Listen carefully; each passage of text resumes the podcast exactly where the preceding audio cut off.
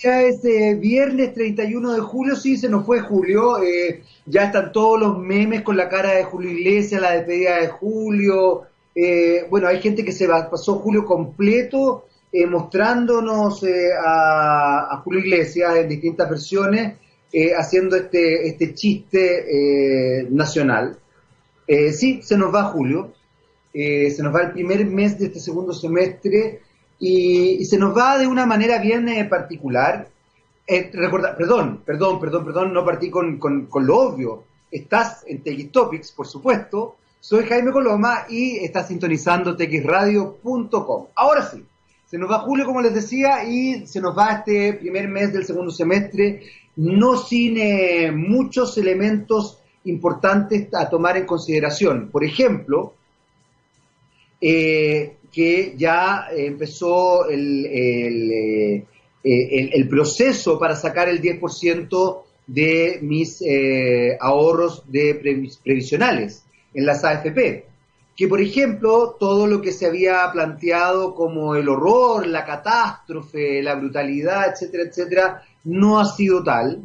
Que, por ejemplo, eh, incluso hay bancos que han dicho que esto va a permitir una reactivación de la economía en nuestro país, que por ejemplo en el primer día hay 3.400.000 personas que hicieron el trámite eh, en un país de 17 millones de personas con un más de un 50%, eh, perdón, con más de 5 millones de personas deudoras, eh, habla de un país absolutamente en crisis económica y no por el COVID-19, y eso sí es importante. Esa gente no se ha empobrecido estos últimos meses, sino que lleva años, probablemente décadas, de empobrecimiento constante sin darse cuenta porque accedía a créditos usureros. Entonces, la verdad es que ha sido una semana, ha sido un mes realmente potente, ha sido un mes en que hemos tenido que aprender muchísimo, ha sido un mes en que se han acelerado situaciones que no teníamos contempladas, como por ejemplo eh, la educación en línea, como por ejemplo también tomar en consideración que no todo el mundo tiene Internet, ese es otro sesgo social, cultural y económico que tenemos que considerar porque nosotros tendemos a ver desde una perspectiva absolutamente egocentrada que todo el mundo funciona como funciono yo que todo el mundo vive como vivo yo, que todo el mundo tiene entonces eh, computador, que todo el mundo tiene notebook, que todo el mundo tiene internet en línea, que a lo más el drama es que se me cayó eh, el distribuidor o se me cayó la internet. Eh, no, ¿saben qué? Hay gente que, por ejemplo, todavía no tiene tele, sino que se contacta con el mundo a través de la radio. Hay gente, por ejemplo, que tiene solamente televisión y que cuando los canales de televisión dicen continúen la noticia viéndola en eh, nuestro, nuestra página web, quedan ahí porque no tienen internet. Y ojo, cuando digo hay gente que, me refiero a mucha gente, no estoy hablando de un mínimo pedazo de personas. Desde este punto de vista incluso, yo que hago clases en, la universidad, uno se enfrenta también a estudiantes que no tienen computador, se enfrentan a estudiantes que no tienen internet, eh, etcétera, etcétera, etcétera. Entonces todo esto ha ido avanzando de manera vertiginosa, pero nos pone en perspectiva la sociedad que también hemos ido construyendo y el desafío que tenemos para adelante. Porque la idea no es solamente observar, esto no es llorar sobre la leche derramada, muchachos, esto no es una queja eh, sorda o una queja pataletera, como en algún minuto dijo Andrés Velasco ahí en una, en una columna en el Mercurio, eh, desde Londres, sino que esto es, eh, esto es observar, esto es criticar, esto es establecer una mirada crítica de lo que está pasando y desde ahí, ojalá, ir construyendo. Hoy día es un día bien particular, también sale una foto del gobierno donde hay solamente hombres y una mujer en una esquina. Eh, ahí en la fachada de la moneda se viralizó hoy día, de hecho yo también la puse en mis redes sociales, porque muchachos hay mujeres y tenemos que empezar a visibilizarlas, tenemos que empezar a potenciarlas y tenemos que empezar a mostrarlas, porque si queremos, queremos y creemos en la equidad de género queremos y creemos en la perspectiva de género, bueno, no solamente son buenas palabras, sino que también son acciones. Eh, ojo que también las palabras son importantes. Desde ese punto de vista nosotros hacemos nuestra pequeña, eh, nuestra pequeña cuota rockera de equidad de género, porque los viernes son de mujeres rockeras. Son solo mujeres rockeras, mujeres del pop, del rock, que han eh, movido la industria discográfica, que es una industria tremendamente masculinizada, con un discurso además muy, muy, muy machista en general, eh, con esto de sexo, drogas y rock and roll también, donde el artista, eh, el, el, rockstar, eh, se transformaba, y no me refiero a Gabriel León, por supuesto que no, porque él es un tipo tremendamente eh, respetuoso de la equidad de género, sino que me refiero a otro tipo de rockstar, eh, se creían unos abacanados y efectivamente se aprovechaban de las groupies. nosotros hoy día hacemos equidad de género y levantamos y mostramos a mujeres rockeras. Y vamos a partir inmediatamente con Anek von Gisbergen, no me pudiste meter un nombre más complejo que eso, Anek von Giersberger y Everything's Changing. Uh, Anek von Giersbergen, que, no me pudiste hacer más difícil, ¿ah? Y después de Bangles, eh, estuvimos ahí escuchando porque yo, ustedes saben que a mí me gusta transparentar todo, tuvimos algunos problemas de conexión, pero pero ya está con nosotros nuestra invitada del día de hoy, cosa que además me encanta que sea invitada porque como les digo, los viernes son paritarios, eh, y, ella además es eh, directora del sector público de Microsoft Chile, es Paloma Ríos. Paloma, muy bienvenida a TX Topics y a txradio.com. ¿Cómo estás? Muchas gracias, Jaime. Muy bien, muy bien, gracias. Aquí estamos. Encerrada todavía, pero bueno, bien, bien, todo bien. Estamos todos, fíjate que todos estamos viendo con... Eh, no, quiero sonar eh, chaquetero, pero la verdad es que todos estamos viendo con, bastante precaución los que podemos. Eh, los que podemos salir y no salimos igual. pero, pero en general los que podemos mantener la cuarentena estamos con, con harta precaución. Lamentablemente eh, hay mucha gente y gente eh, eh, también muy vulnerable que no solamente no ha podido hacer cuarentena, sino que tampoco ha podido establecerse en, otra, en otras dinámicas, y eso yo creo que es bien, bien brutal. Y fíjate que, qué buen punto que lo que dice Paloma, porque yo creo que nos pone en perspectiva inmediatamente en, nuestra, en nuestra conversación, porque vamos a hablar de educación, muchachos, vamos a hablar de e-learning, eh, y vamos a hablar también de, eh, de alguna manera, es imposible no tocar las diferencias socioeconómicas, culturales que hay. Eh, la alfabetización digital hoy día es algo muy, muy importante. Yo comentaba, Paloma, antes de que, de que nos contactáramos contigo, yo hago clases, yo hago clases en la Universidad Adolfo Ibáñez y en la Universidad de Chile. Y fíjate que me ha tocado tener alumnos que, que no solamente no tienen acceso a un computador en sus casas, sino que ni hablar de Internet. Eh, entonces eh, se genera una situación bastante compleja. Las universidades han hecho esfuerzos muy, muy llamativos y muy importantes para eh, suplir esta situación. me imagino que en el caso de los colegios también pasa algo bien particular, porque no todos los niños y jóvenes, niños, niñas y jóvenes tienen eh, acceso al, Internet ni a los computadores. Y desde esa perspectiva es súper eh, sustancial lo que vamos a conversar, que vamos a conversar de educación y vamos a conversar también de estas, de estas brechas que se han ido gestando eh, en, nuestro país y que... Y que fíjate que más allá, yo, yo lo decía Paloma, y con esto te, doy el paso al tiro, puede que suene a crítica. Bueno, yo creo que es una crítica, sin duda alguna, pero es una crítica que nos, que nos permite eh, empezar a pensar, empezar a pensar el futuro. Yo creo que ver la realidad, por muy dramática que sea, eh, y yo ahí hago una distinción, una cosa es criticar y otra cosa es chaquetear, eh, empezar a pensar la realidad te permite mejorar la realidad. Y ahí entiendo que no solamente Microsoft, sino que el Mineduc también está haciendo un esfuerzo en conjunto bien interesante. Cuéntanos un poquito, pues, Paloma, todo. Sí, bueno, eh, pucha, planteaste varios, varios temas, Jaime, pero te agradezco la, la, oportunidad. Eh, como, como tú bien dices, eh, la tecnología es, uno de los habilitadores principales en todo lo que es la, transformación digital que estamos viviendo, ¿cierto? Y que ha sido súper, se ha visto acelerada por, por estos tiempos de, pandemia, de, cuarentena. Em, y la tecnología, lamentablemente, exige eh, tener accesos que hoy día, como tú bien dices, no están compartidos eh, en, en todos los niveles que quisiéramos.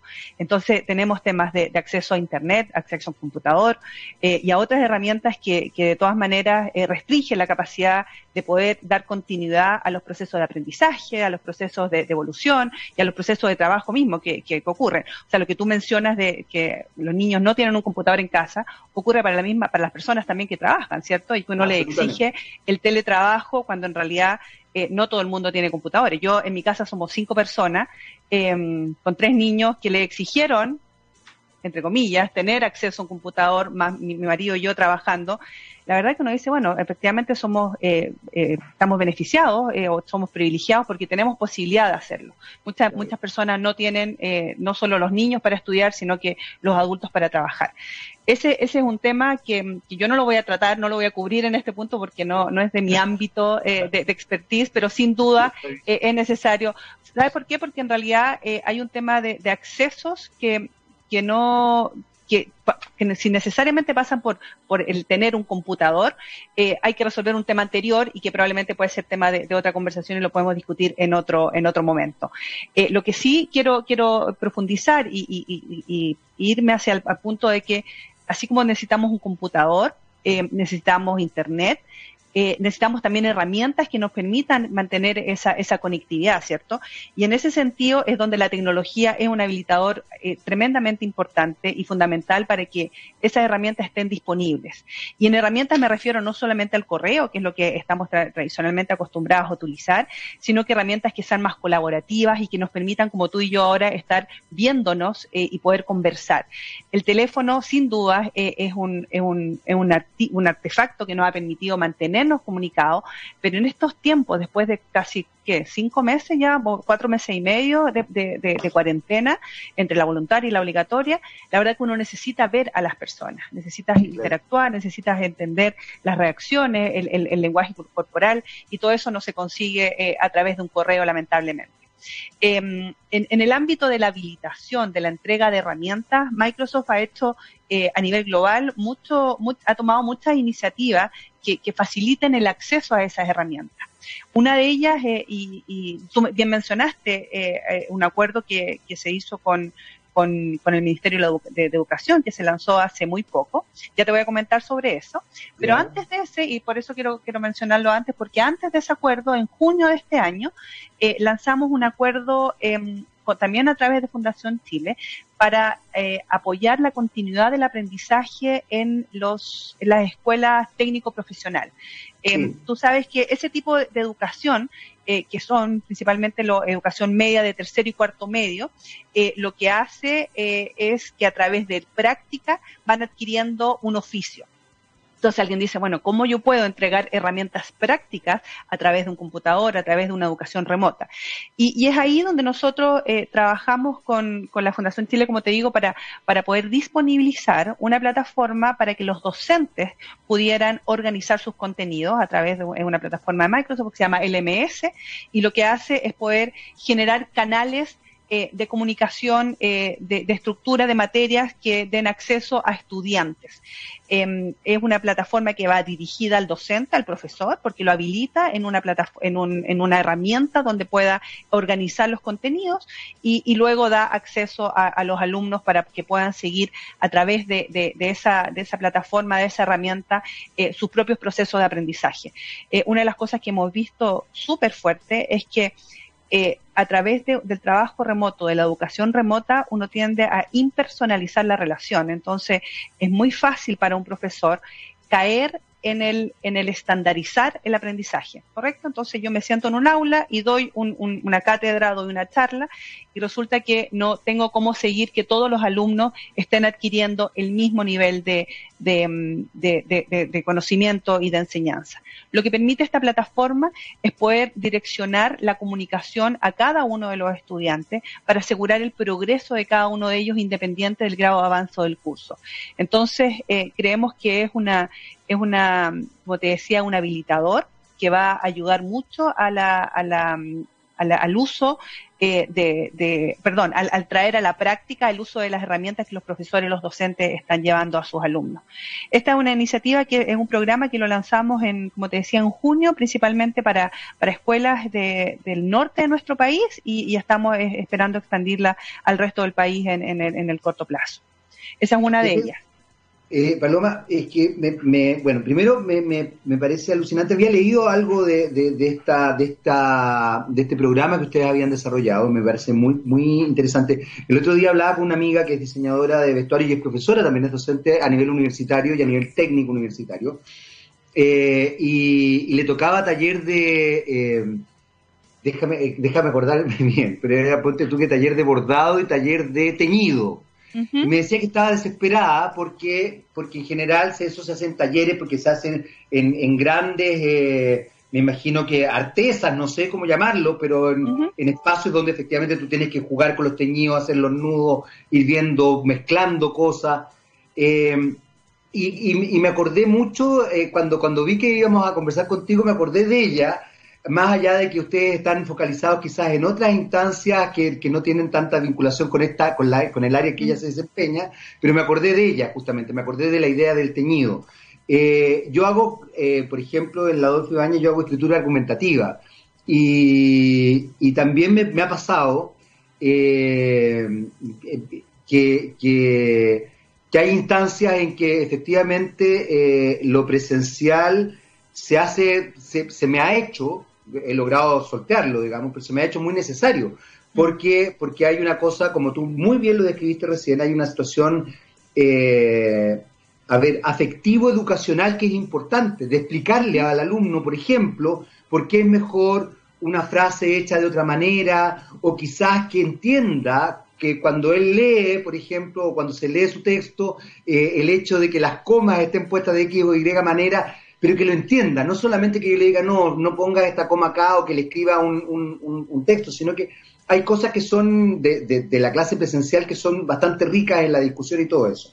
Eh, a mí, por ejemplo, motivar a los alumnos a participar en clase, yo creo que es una de las cosas que en general, por lo menos a mis colegas, y lo hemos conversado en reuniones, es algo de lo que más cuesta. En general los alumnos están eh, con las cámaras apagadas, eh, muchas veces no, no, sabes ni siquiera si están ahí, eh, a menos que les preguntes directamente a alguno, eh, no sabes si tampoco están efectivamente tomándote en, cuenta. Yo tengo dos hijos, uno en la universidad y la otra en el colegio, en enseñanza media, y, y claro, uno, uno ve también el, el, el quehacer, el cotidiano, ¿no? Entonces es una situación compleja porque, porque tiene que ver con algo bien, bien potente. Y ahí quería, quería ahondar un poquito, Paloma, porque me da la, me da la sensación, o quiero saber cómo, cómo suplen ustedes una, un, elemento anterior, o no sé si lo ven, o, o por lo menos lo, lo, lo, reflexionan, quizás no está dentro del expertivo, dentro del área, pero si está, eh, si lo tienen eh, contemplado, que es, eh, que es la alfabetización digital porque efectivamente una cosa es, eh, es tener la herramienta y otra cosa es establecer el código simbólico que exige la herramienta. Sí. Porque esto es un nuevo lenguaje. Correcto. Esto es, esto es evidentemente un nuevo lenguaje. Por ejemplo, incluso aquí en esta conversación yo te estoy viendo, pero te estoy viendo en una pantalla, tú me estás viendo, me estás viendo en una pantalla, no manejo tu entorno a menos que haya elementos disruptivos que son cosas que yo hoy día agradezco, por ejemplo, yo, mm. que sé yo, me da risa de repente algún alumno que llegaba a la mamá a traerle café y me parecía bien que pasara eso, o qué sé yo, me acuerdo de una alumna en particular que muy encantadora que su gato terminó siendo parte del curso, porque, porque aparecía y ella la sacaba y aparecía y le dije, déjalo, déjalo ahí. Eh, que, fíjate que a mí esas cosas no me molestan y que me imagino que en el ámbito laboral ojalá también haya mayores mayor relajo, porque de verdad no interfieren en nada. Y yo creo que eso también va tranquilizando ciertas cosas que quizás cuando esto eh, eh, se, se, establezca, digamos, como sea que se vaya a establecer, pueda también relajar eh, los aspectos así. ¿Pasa algo con la alfabetización? ¿Lo tienen contemplado? Porque son elementos súper sutiles que pueden dificultar incluso que tenga la herramienta. Sí, mira. Eh, es un súper buen punto, es un súper buen punto el que tú mencionas, Jaime. Eh, efectivamente, el, la, la, la alfabetización digital, perdón, eh, es un tema, es un tema hoy, hoy, en día, ¿cierto? Desde Microsoft vemos que hay enormes oportunidades en este nuevo paradigma que, que, vivimos para adquirir esas habilidades digitales. Y lo que buscamos, ¿cierto? Con eso es generar más oportunidades para, para todos los, chilenos. Lo, lo que tenemos que tener claro es que el mundo el mundo cambió, cambió la forma de trabajar, cambió la forma de, hacer educación y tenemos que adaptarnos a esos entornos. Nuestro, nuestro CEO, que es Satya Nadella, que es muy sabio, él dice, en esto, en esta etapa de pandemia estamos viendo en esta pandemia estamos viendo tres etapas. La primera fue la reacción. La reacción en la pandemia fue cerramos los colegios, cerramos la escuela, nos vamos todos a, estudiar online, que eso fue la primera, la primera acción que gatilló todo el resto. O sea, y hablábamos recién, tú y yo probablemente, em, yo hoy día, a pesar de que tengo posibilidades de salir a trabajar eh, o, ir a mi oficina, la verdad que no puedo hacerlo porque tengo tres hijos que nos tienen abierto el colegio. Entonces, la verdad, para mí, yo sigo en pandemia porque sigo con ellos. Esa es la primera, la primera etapa, la reacción. ¿Qué hacemos para para enfrentarnos a, un, a una situación eh, que la mayoría fue cuidarse, obviamente la salud ante todo, y sobre eso buscar alternativas, cerrar, eh, trabajar desde, el cole desde la casa, estudiar desde la casa. La segunda etapa tiene que ver con, con, la recuperación, que obviamente es un proceso que dura un poco más tiempo, es, más largo, y, y en esta etapa de recuperación es donde empezamos a adquirir herramientas que me permitan vivir este, en este nuevo entorno. Entonces tú como bien dices, oye, yo hoy día tengo que trabajar eh, perdón, tengo que dar clases vía, vía, vía online, la herramienta que tú utilices.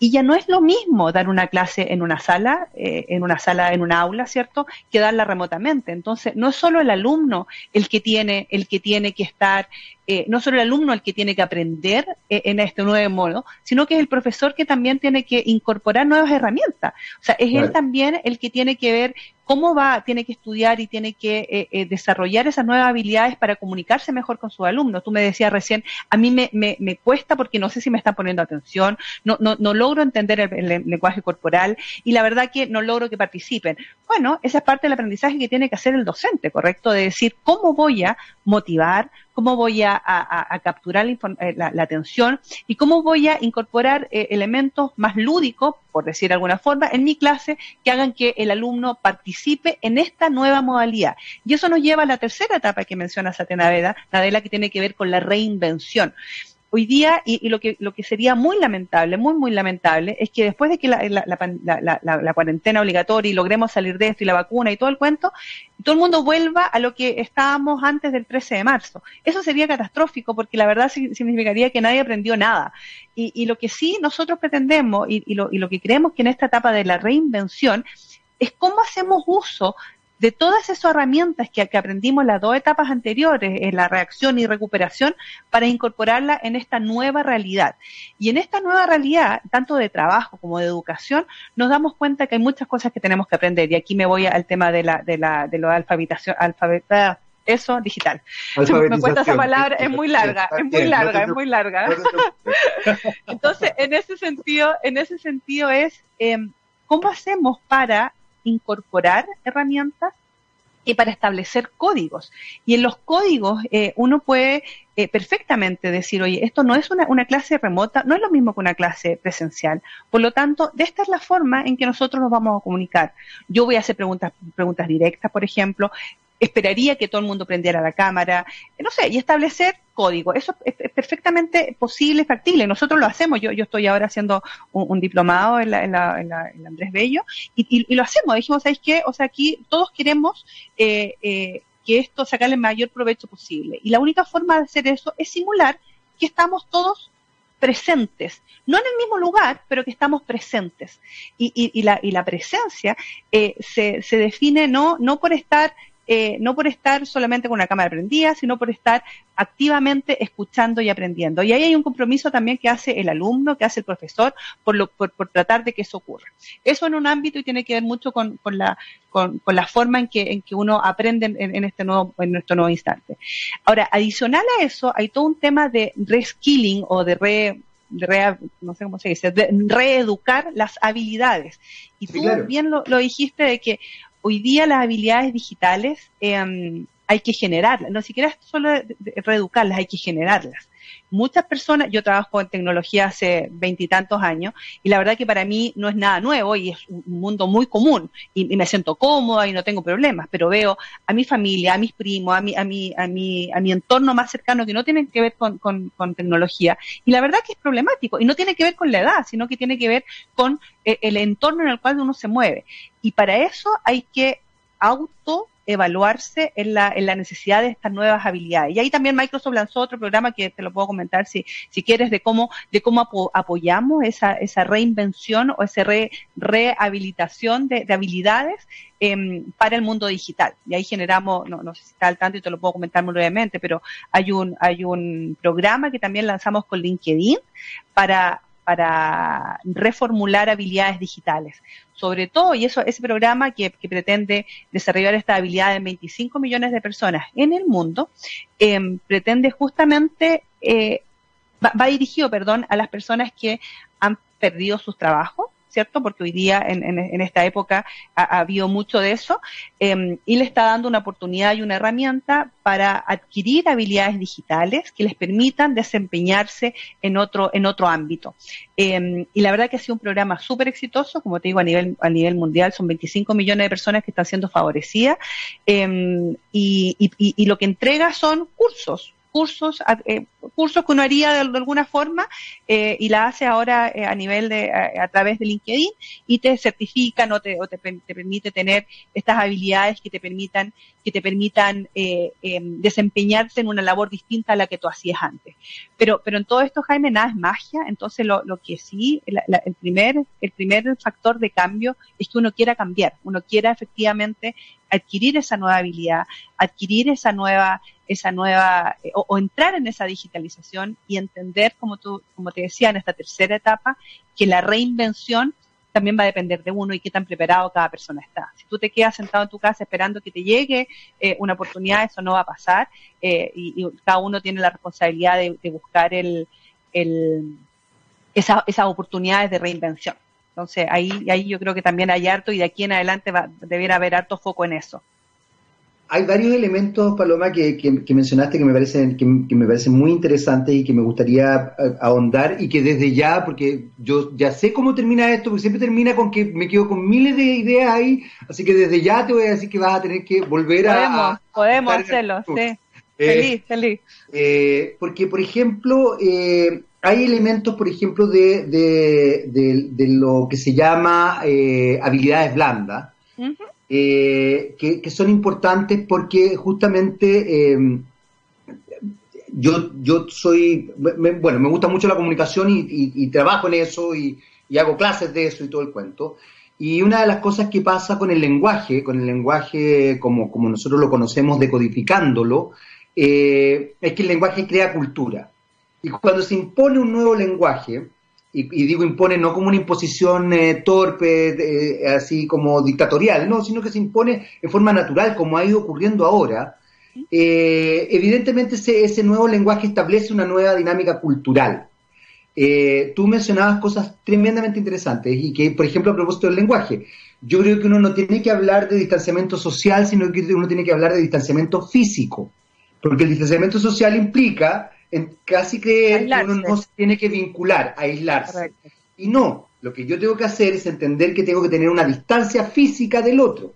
El lenguaje es muy, muy delicado, muy sutil y es muy difícil porque... Crea realidad. Eh, el lenguaje crea realidad. Absolutamente, crea realidad. No es fácil porque además uno nunca está en la cabeza del interlocutor, por ende no sabe cómo el interlocutor interpreta realmente lo que uno está tratando de decir etcétera, etcétera. Por ende, es, muy complejo. Y cuando se, incorpora un nuevo lenguaje, se establece una nueva realidad y por ende una nueva cultura.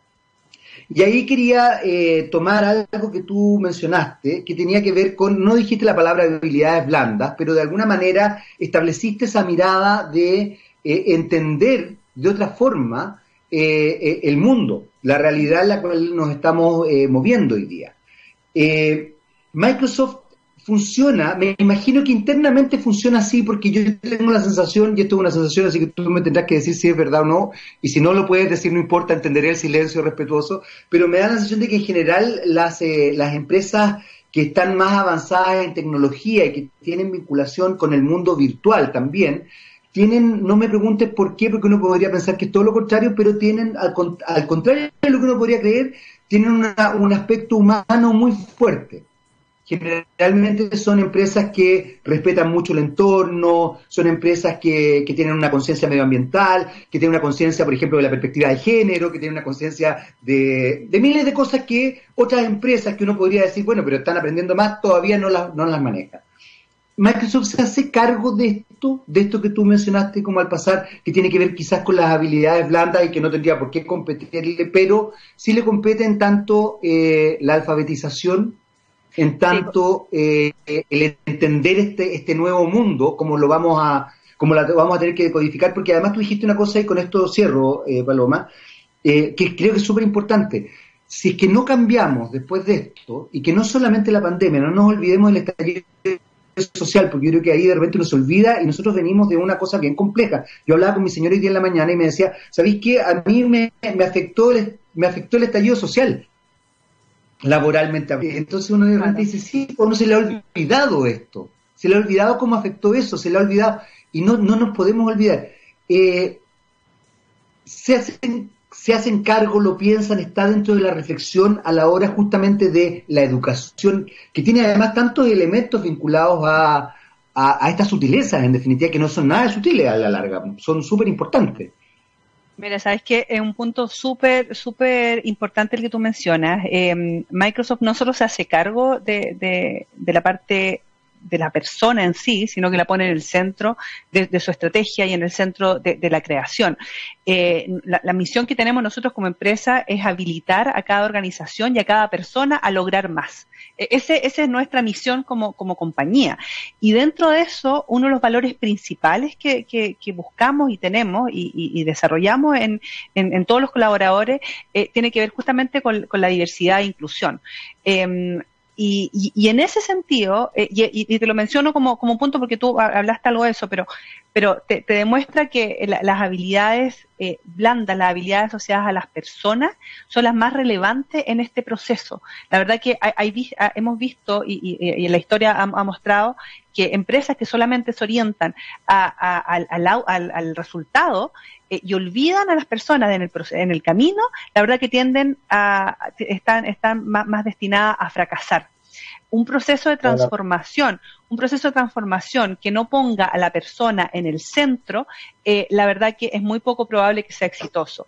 Eh, y, en ese en ese ámbito, eh, la persona y en la cultura, como tú bien decías, que la cultura es, el, conjunto de toda esta esta esta forma en que nos relacionamos, la verdad que puede puede decir puede, puede perdón puede afectar muchísimo un proceso de implementación de transformación. Por eso todo el desarrollo de estas habilidades que no necesariamente son habilidades duras, eh, es sumamente importante. O sea, y hoy día lo, que vemos es que, y, de nuevo, lo podemos dejar para otra conversación, pero en temas como inteligencia artificial, por ejemplo, muchos ha dicho de que la inteligencia artificial va a hacer que tengamos menos, menos, menos puestos de trabajo, que va, va a reemplazar. La verdad que lo que reemplaza la inteligencia artificial es una tarea, no un rol el rol lo, ejerce una persona que tiene habilidades blandas que no van a ser nunca jamás reemplazadas por una máquina. Y entonces es ahí donde uno, como empresa, como persona y como organización, tiene que poner foco en desarrollar esas capacidades, la capacidad de la empatía, la capacidad de, tener un, pensamiento inclusivo real, de poder pensar más allá de, tu, metro cuadrado, eh, va a ser, eh, es, está siendo desde ya sin duda eh, fundamental para, para, para garantizar o para tener éxito en el proceso de transformación. Y eso no, no, no, no, no, no excluye obviamente lo que es educación, que es lo que partimos conversando, eh, y yo te lo, te lo decía, el profesor va a tener que desarrollar habilidades distintas a las que tiene hoy día, porque él va a tener que conectar con sus alumnos a través de, una pantalla, que obviamente es más difícil, pero va a tener que hacerlo, porque es la nueva forma de, que ocurra.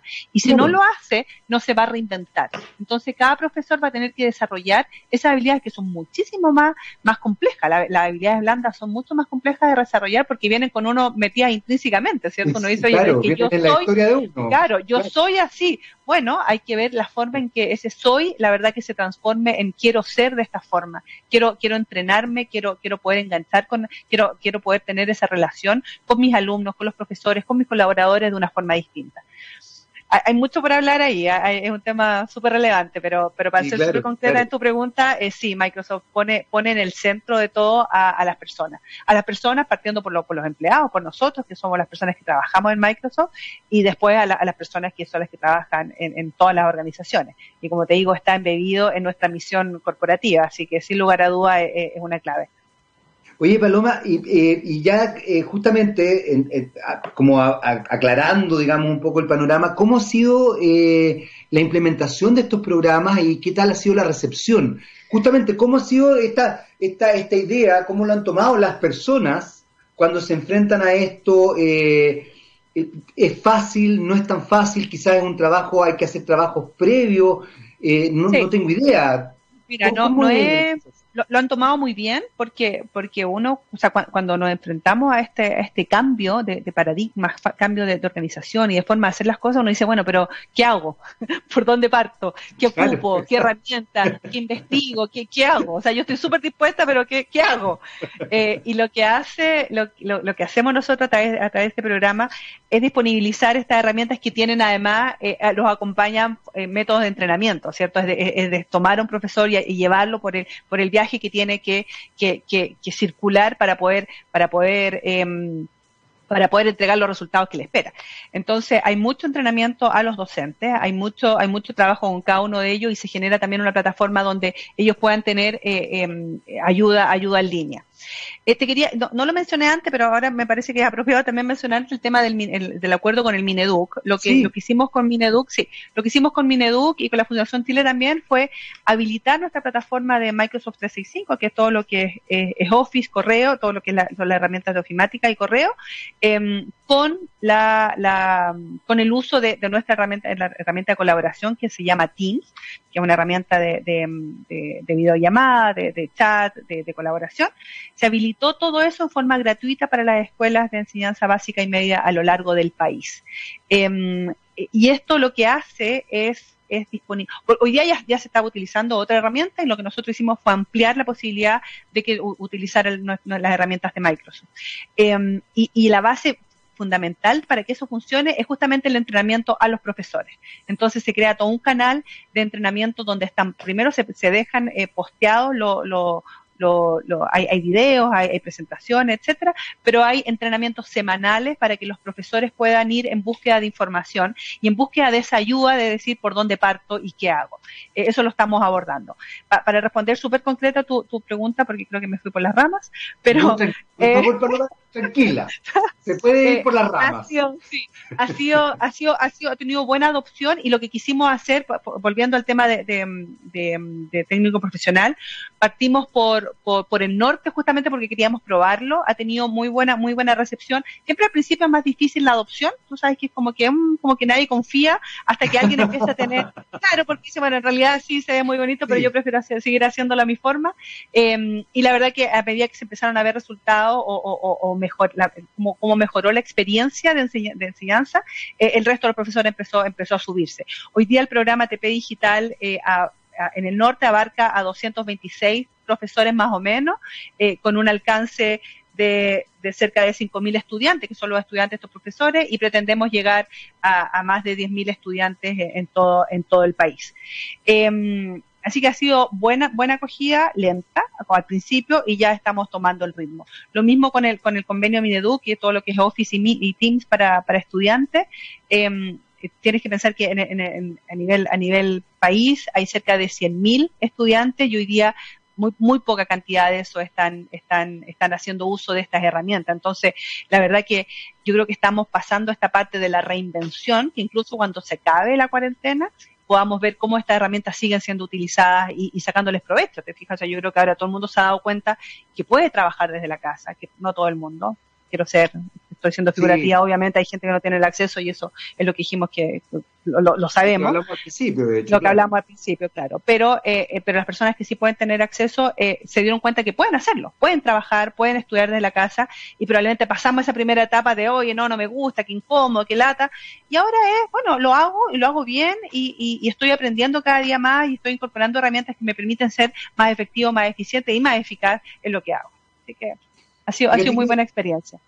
Eh, eh, es que es bien, eh, es bien, entretenido, en realidad esta, esta conversación porque, eh, porque genera cambios, a ver, porque a veces uno no, no, no, no toma el peso de los cambios sociales que se están gestando.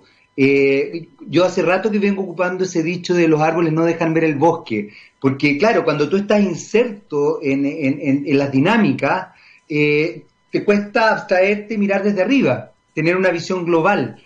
Y escuchándote, Paloma, me, llama la atención porque efectivamente eh, son tantas las aristas que se empiezan a, establecer a partir de, este cambio, porque incluso quiero volver a algo que mencionabas hace un rato.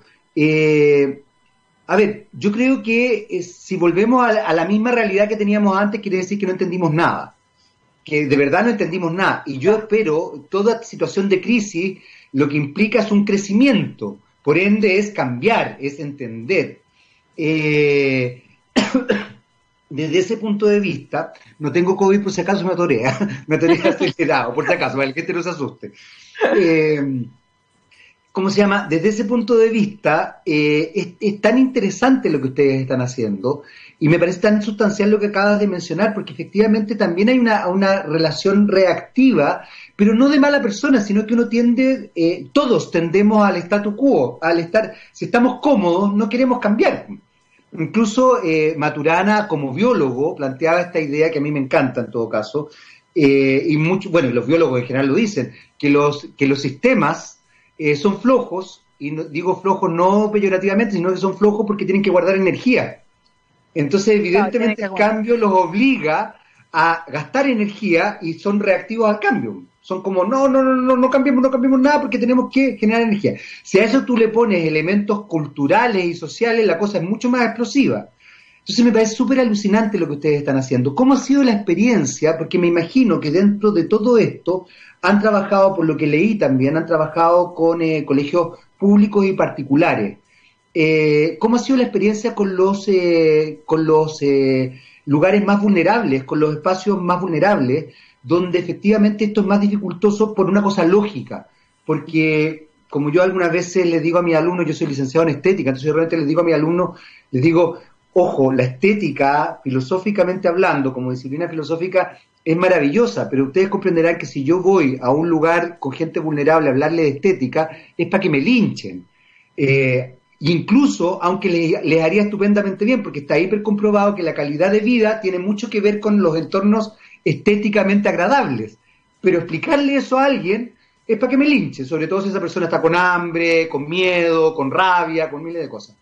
¿Cómo ha sido para ustedes justamente ese trabajo que yo creo que es tan sutil y me encanta además que lo, que lo, que lo hayamos tocado, porque es, es, eh, enfrentarse a situaciones también súper complejas, pero que son importantes también empezar a, verlas y a cambiarlas.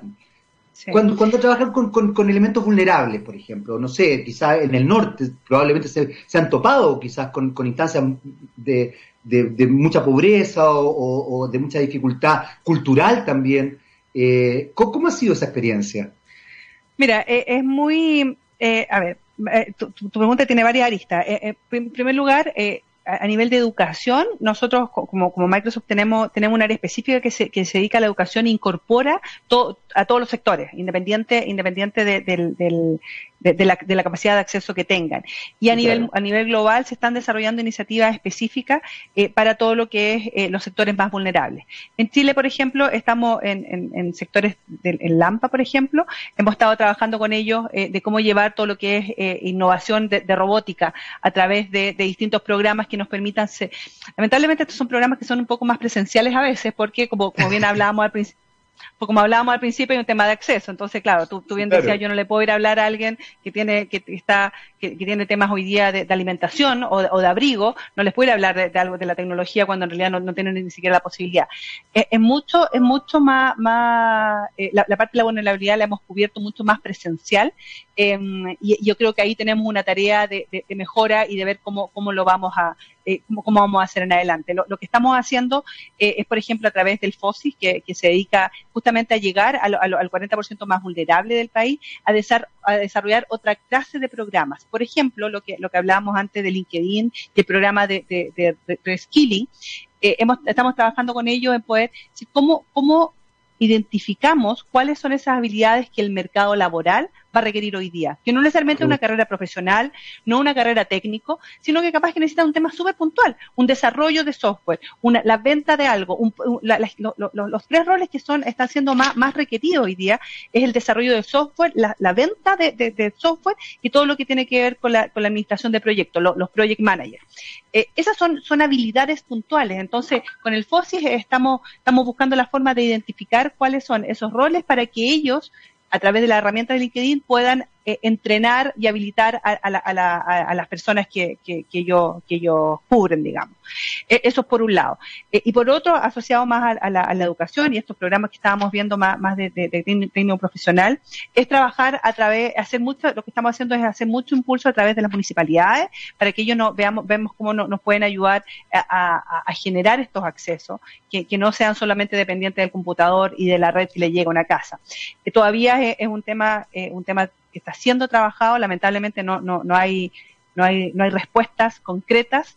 Eh, lamentable y es súper lamentable, pero eh, yo, yo creo que una, una de, de, las ganancias de esta pandemia es, habernos dado cuenta de, de, todo eso, ¿viste? De decir, mira, esto es algo que hay que, hay que cubrir, hay que, hay que ponerse, hay que sentarse y decir cómo vamos a enfrentar esta situación sin esperar que llegue otra pandemia, sino que justamente porque este es el momento de crecer y de aprender para que tengamos todo el acceso que nos merecemos, todo el acceso que, necesitamos para seguir evolucionando. Eso. Que me, me, encanta lo que, lo que estás diciendo porque tienes toda la razón, además, estoy muy de acuerdo contigo, creo que eh, si uno puede ver algo positivo de esta pandemia e incluso de, la crisis o el estallido social del 18 de octubre, es eh, enfrentar la realidad. Eh, yo siempre digo, incluso le digo a mi hijo, lo conversamos con mi señora, que solo con la realidad uno puede solucionar los problemas, por muy dura que sea la realidad. Mm. Eh, porque vivir en la fantasía no te soluciona nada, digamos, es como vivir en la fantasía. Eh, Paloma, aunque tú no lo creas, se nos acaba el tiempo. Y fíjate que me quedé con varias cosas en el tintero porque creo que hay que profundizar el tema de LinkedIn. Así que desde ya te dejo absolutamente invitada para una nueva oportunidad. Eh, me interesa que profundicemos el tema de los talleres de LinkedIn porque creo que también ahí se abren muchas aristas. Eh, el tema de la educación puntualmente, cómo, cómo, cómo van a ir gestionándose en las distintas regiones. Tú me decías que habían partido en el norte.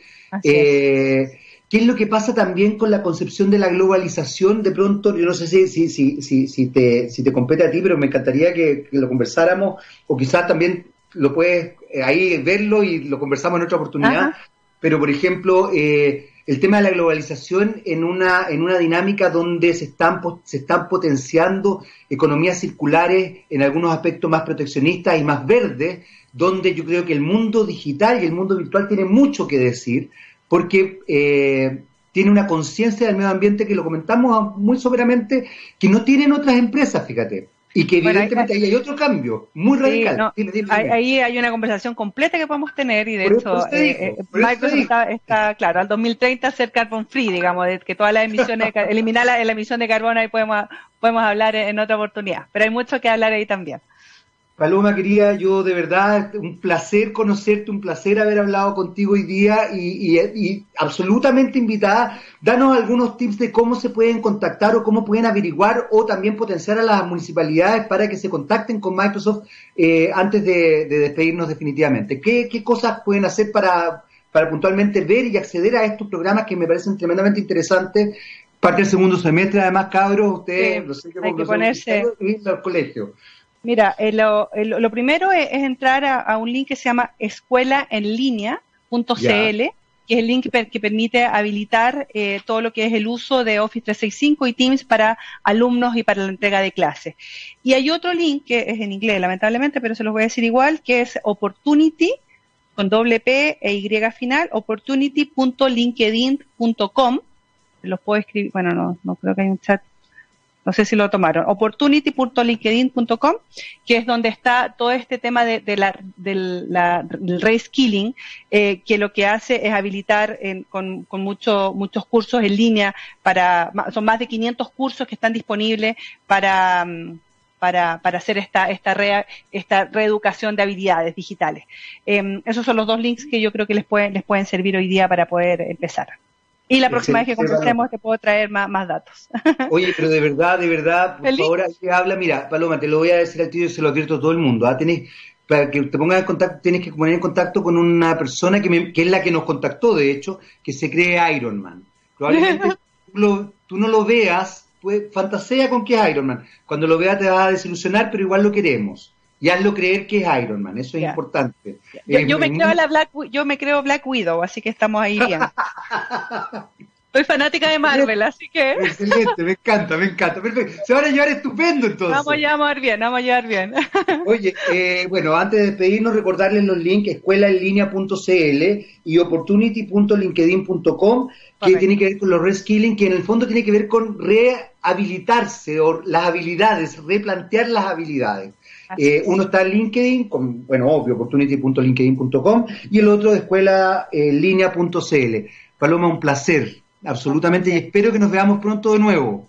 Así será, así será. Un placer igual y cuídense mucho. Que estén muy bien. También. Chao, chao. Gracias. Y nosotros eh, nos vamos en este día paritario, absolutamente, que además tuvimos el gusto de estar con eh, Paloma Ríos, directora del sector público de Microsoft Chile, que nos habló ahí de educación, con una mujer, obviamente, una mujer rockera, eh, vinculada al rock gótico, eh, que a mí me encanta, a mí me encantan ellos y me encanta eh, la voz de, esta cantante y de este grupo en, concreto. nos vamos porque ya se viene un rockstar de verdad, un gran rockstar, don Gabriel León, con algún invitado. ¿Está con invitado hoy día o no, Gabo? ¿Sí? Hay un invitado, otro rockstar. Ahí, imagínense, conversaciones de rockstar. Nos vamos con Evanescence y Going Under.